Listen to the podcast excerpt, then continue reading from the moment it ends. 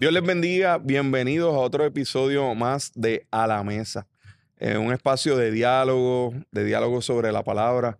Y, hoy es un día bien especial porque me acompaña eh, una invitada eh, para esta sección de A la Mesa, que realmente para mí es siempre un privilegio estar a la mesa con ella y compartir de forma regular la palabra que nos apasiona. Así que hoy está conmigo aquí mi, esposita, Jessica.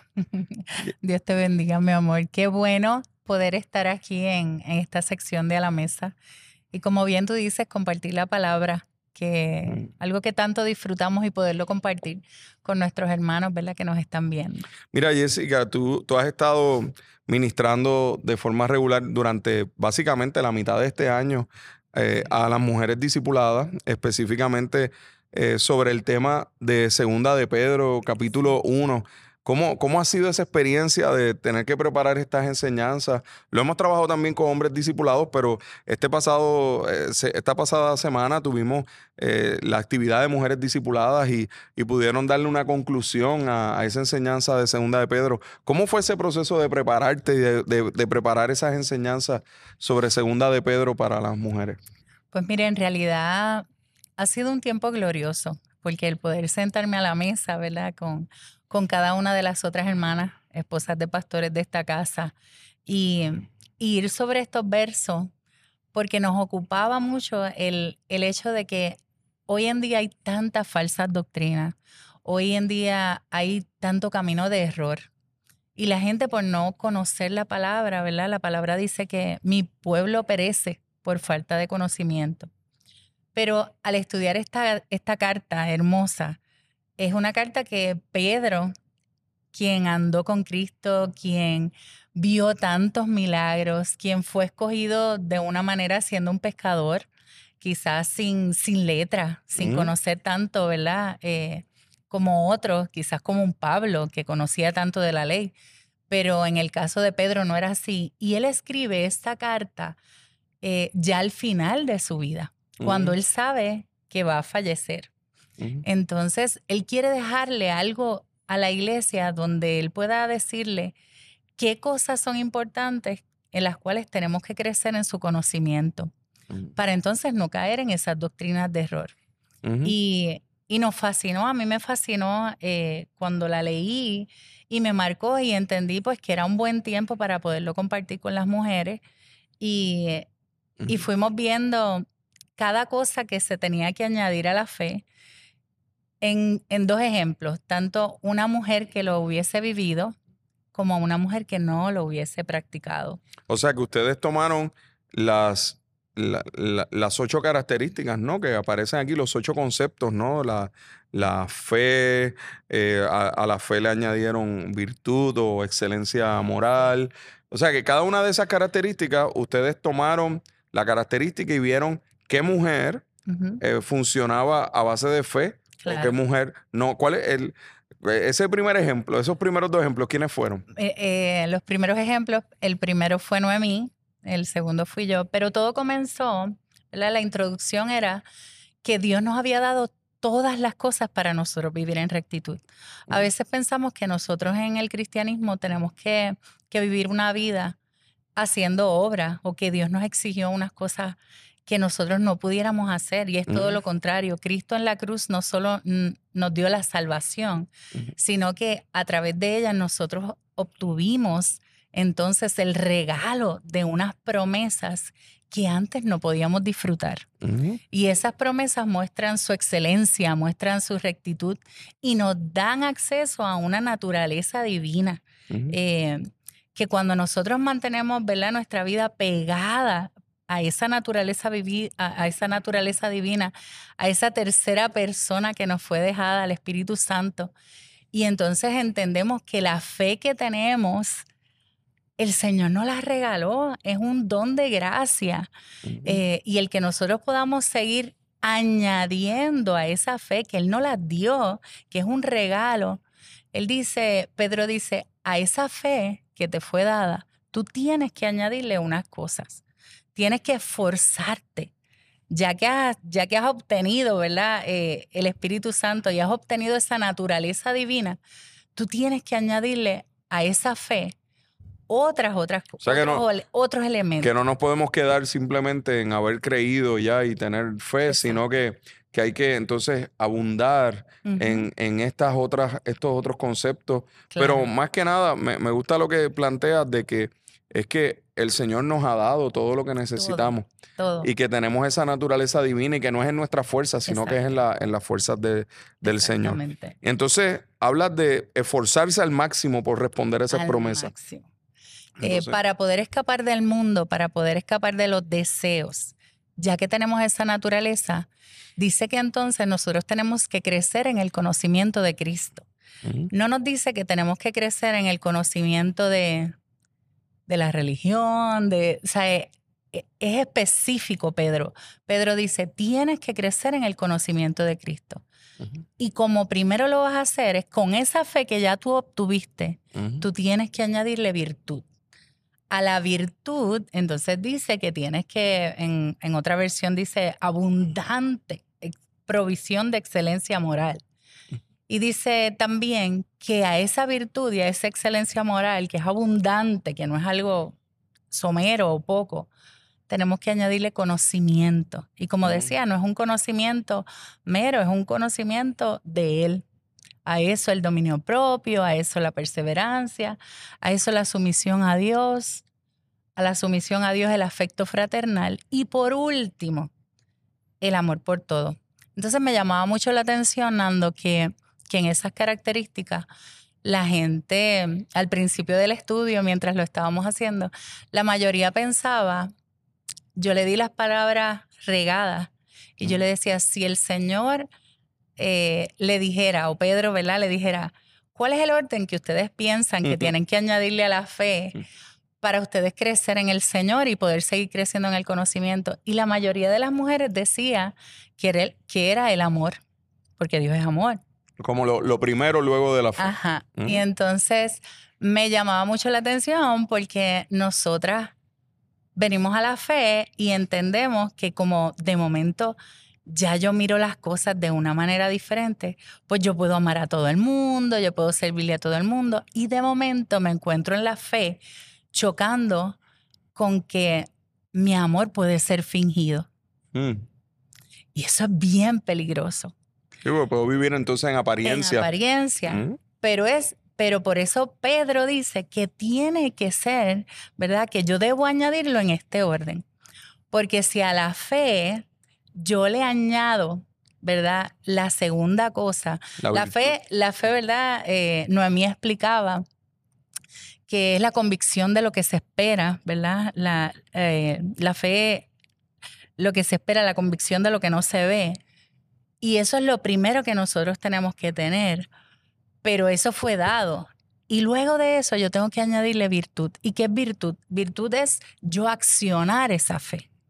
Es yo poner esa, esa fe que yo tengo en práctica. Y al yo ponerla en práctica, la gente va a ver que de verdad yo creo en algo. Porque yo puedo decir, yo creo y los demonios creen y tiemblan, pero realmente ellos no accionan una obediencia a esa fe. O sea que, que la fe básicamente es una convicción que me lleva a accionar la obediencia. Exacto. La, la fe no es algo que está como que en el aire perdido, ¿eh? Realmente es una convicción que, que, pro- que provoca que entonces por eso yo, le, pueda yo- ir al yo puedo ir a otro nivel. Y ese próximo nivel es la virtud o la excelencia no moral. Entonces, cuando daba el ejemplo de las dos mujeres de, de virtud, Ruth fue una, fue una mujer que, que vos la llamó diciéndole que todo el mundo sabía que ella era una mujer virtuosa. Ujú. Sin embargo, Ruth no era del pueblo de Dios. Fue una mujer que en la historia, ¿verdad? En ese libro de, de cuatro capítulos tan cortitos, eh, nos enseña sobre una mujer que, siendo de otro lugar, no del pueblo de Dios, llega esta mujer llamada Noemí a ese pueblo, huyendo del pueblo de Dios porque en aquel momento había una hambruna terrible. Y en esa hambruna terrible que había, ella decide mudarse, ¿verdad? Su esposo Elimelech decide mudarse con sus dos hijos a ese lugar. Y en ese lugar eh, conocen, ¿verdad? Sus hijos crecen y, y, entonces en ese lugar escogen dos mujeres moabitas. De Moab. Tenían otros dioses, tenían otras formas de creencia. Sin embargo, cuando, cuando pasa el tiempo, esta mujer Noemí fallece su esposo, pasan 10 años, mueren sus dos hijos en esta tierra extraña, no es el, el, pueblo de Dios. Mueren sus dos hijos y cuando mueren sus dos hijos, ella queda con sus dos yernas. Pero ya había pasado tiempo suficiente donde estas yernas habían visto la conducta diferente de Noemí, quizá en medio de la adversidad, cómo vivían ellos, diferente a ellas que vivían con otros dioses. Y ella, Noemí, decide decirle a sus dos yernas, y una de ellas era Ruth, la otra era Orfa, y ella decide decirles, mira, yo voy a volver a mi tierra, yo no tengo nada que ofrecerle, yo no tengo otros hijos, y a donde yo voy, si ustedes tienen que seguir las mismas leyes, la realidad es que tendría que ser un hijo mío con quien usted se casara. Eh, y él dice, yo no tengo nada para darle, así que si ustedes se vienen conmigo, morirían. Así que, ¿por qué no se vuelven a su casa, a sus la, dioses? La liberó, la liberó. La liberó. Y ahí es donde viene Ruth y le dice, mira, no me ruegues que te deje. Tu Dios será mi Dios y tu pueblo será mi pueblo. O sea que ella ahí ejecutó fe. Ejecutó fe. Ella ejecutó Pero fe. no solamente ejecutó fe, ejecutó entonces lo que conocemos como virtud. Sí, porque, porque entonces la fe, La acción. la lle- al, al accionar la fe, la entonces acción. llegó a la virtud. La accionó. Entonces, todo lo que ella atraviesa en ese lugar, ella cuida de su suegra, ella obedece cada cosa que le dice su suegra, está a su cuidado, hasta que logra encontrarse, ¿verdad? Dentro de las posibilidades que había en, en este pariente redentor, Ujú. ¿verdad? Que, que era vos. Y, y al ella acercarse a él por una instrucción, ¿verdad? Que le da Noemí, al reconocer que él podía ser ese pariente eh, Que la que redimiera. la redimiera, Ujú. Pues realmente sus primeras palabras fueron esas. Así que sí, era una mujer que obedecía la palabra porque conoció al Señor, amó al Señor y decidió entonces accionar una vida totalmente diferente a la que ella tenía con O sus sea que nosotros siendo extranjeros de lo que es, es Dios, así como Ruth era extranjera, eh, si accionamos fe y esa fe en Cristo, claro, entonces podemos convertirnos en personas que, que llegan a una excelencia y a una virtud claro. por medio de esa fe que, que accionaron. O sea que, que eh, inclusive Ruth es un ejemplo glorioso porque eh, aparece en la genealogía de Cristo, ¿no? Así es. Eh, eh, cuéntame un poco de eso, que, que tiene que ver Ruth dentro de esa genealogía. Pues realmente Ruth, se- eh, ¿verdad? En, en ese caso, él la, la redime, ese pariente redentor la redime. Ujú, Y ella al casarse con él tiene un hijo llamado Obed ujú, y ese hijo fue el abuelo de David. ujú. O sea que Ruth es la bisabuela del rey David. Exactamente, Wow. exactamente. Y David está dentro de la genealogía de Cristo. Así que... A Jesús le decían hijo de David, ¿no? Claro que sí. Así que es glorioso saber que una mujer que no era pueblo como nosotras, que no éramos pueblo, eh, no éramos del pueblo de Israel, eh, el Señor nos redimió y nos hizo pueblo. Y Él es nuestro pariente redentor, fue el que nos redimió Aleluya. a través de la sangre y nosotras hoy podemos tener acceso a Él porque, porque le creímos. O sea que el libro de Ruth, un libro del Antiguo Testamento, nos habla sobre Cristo. Claro. O sea, seguimos viendo cómo la metanarrativa de la Biblia todo el tiempo es una sola historia sobre Dios y su revelación. Sí. Pero entonces, sé que también había un ejemplo de virtud, pero, Pero entonces había un ejemplo de alguien que no había sido virtuoso. Así es. Pues nosotros escogimos en ese, en ese momento la mujer que, que vino a mi mente fue Dalila. Y al estudiar. Dalila, la de Sansón. Sí, la de Sansón. la wow. de Sansón. Este, otra mujer extranjera también, pero Sansón era un hombre de Dios, un Mm. hombre llamado por Dios, elegido, ¿verdad? Eh, desde antes de nacer fue avisado a su mamá, ¿verdad? De que, y a su papá Manoa, que, que vendría ese hijo. Ella se guardó, tuvo unas instrucciones específicas. eh, era un nazareno. era un nazareno. un- un- un separado para Dios. separado para Dios. Sin embargo, este hombre lleno de talentos, lleno de, de, de todas las cualidades que el Señor le dio a través de su espíritu para poder salvar al pueblo en el tiempo de los jueces, lo increíble es que se enamora de esta mujer, pero antes de mirarla o enamorarse de ella, diferente a Ruth, que todo el mundo tenía que reconocer que ella era virtuosa, esta otra mujer se le acercan los enemigos del pueblo de Dios y de Sansón, los filisteos, se le acercan a proponerle que ella haga algo incorrecto, que ella mienta, que ella seduzca a Sansón y que lo haga por dinero. Así que, Hmm. así como una mujer virtuosa, otros van a señalarlas por la fe y van a reconocer en ellas la fe. Una mujer que no ama a Dios, que es mala, que dicen que es lo contrario, ¿verdad? En, en Proverbios dice que lo contrario a esa mujer virtuosa es una mujer mala, eh, que es como carcoma a que, los que- que huesos corre a la maldad, ¿no? que, Que, abraza corre la, la maldad. maldad, que abraza la maldad, que no teme a Dios.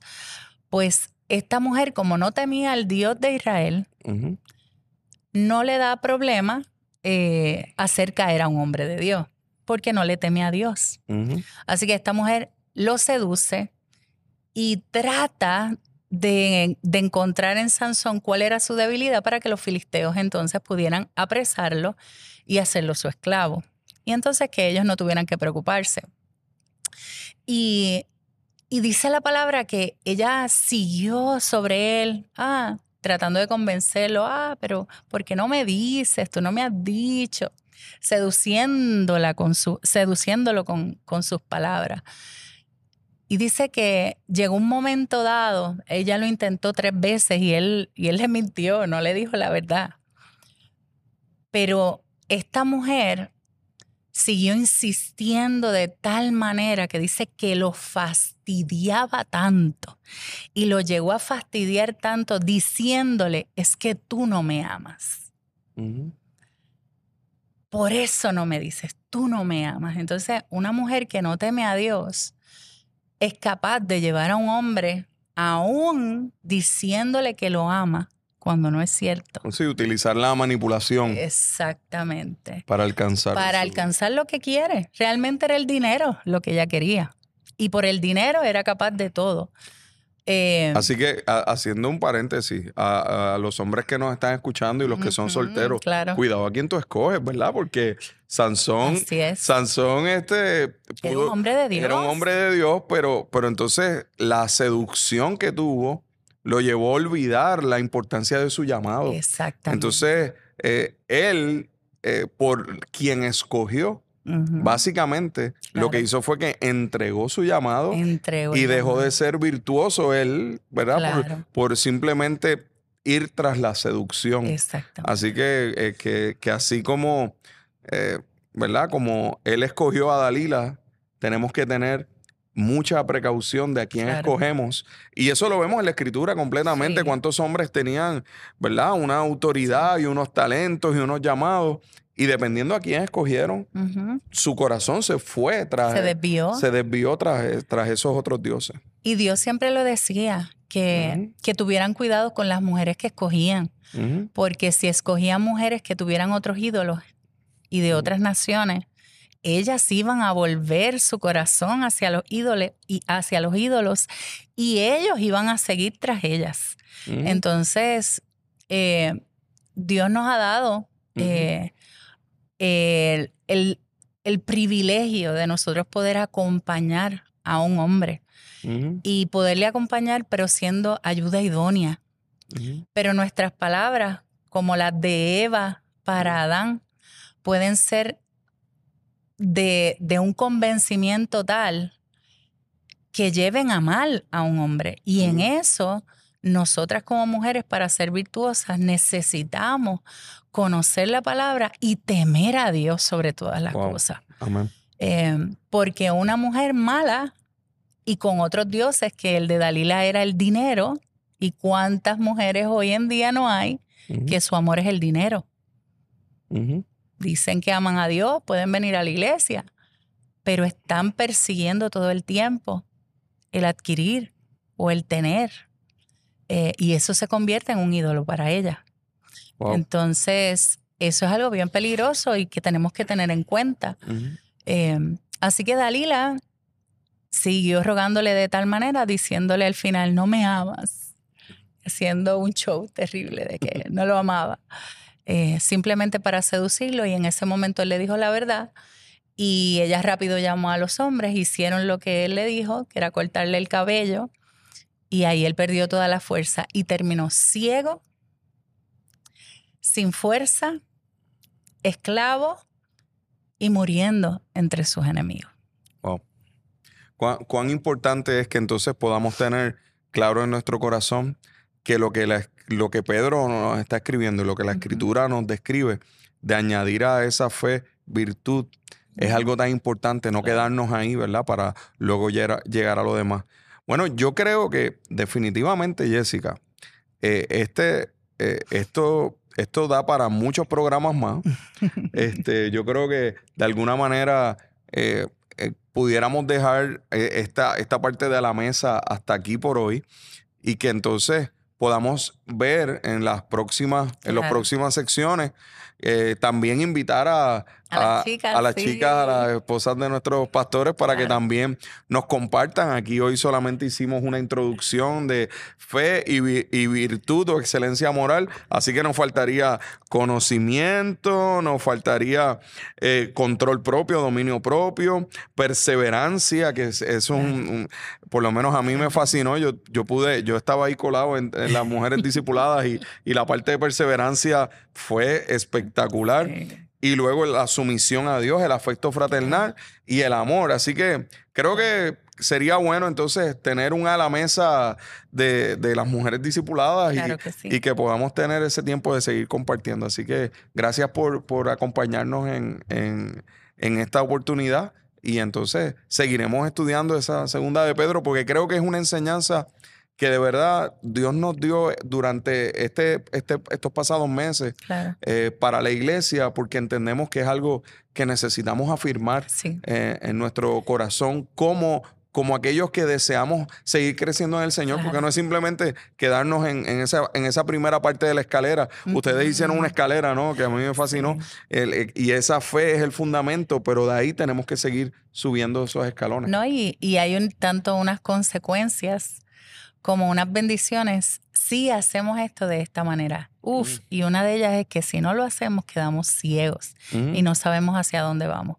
Este, así que sí, necesitamos escudriñarlo y, poder estudiarlo, así que... Pues, así que, y una de las bendiciones es que no caeremos jamás. No caeremos jamás. No, y seremos recibidos en el cielo y con un gran recibimiento, ¿verdad? Con el Señor frente a nosotros. Bueno, pues muchas gracias y, será hasta la próxima. Que el Señor les bendiga y seguimos en a la mesa.